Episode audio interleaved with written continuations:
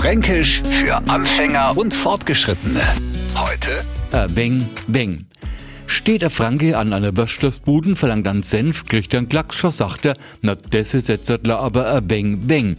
Natürlich behaupten wir jetzt nicht, dass wir auch Chinesisch kennen, sondern machen damit darauf aufmerksam, dass uns euch jetzt was zu wenig ist. Ah, noch am Clubspiel zum Beispiel, wenn uns die Leistung von den Spielern nicht überzeugt hat, no war das schon ein Beng Beng, was die da gebracht haben.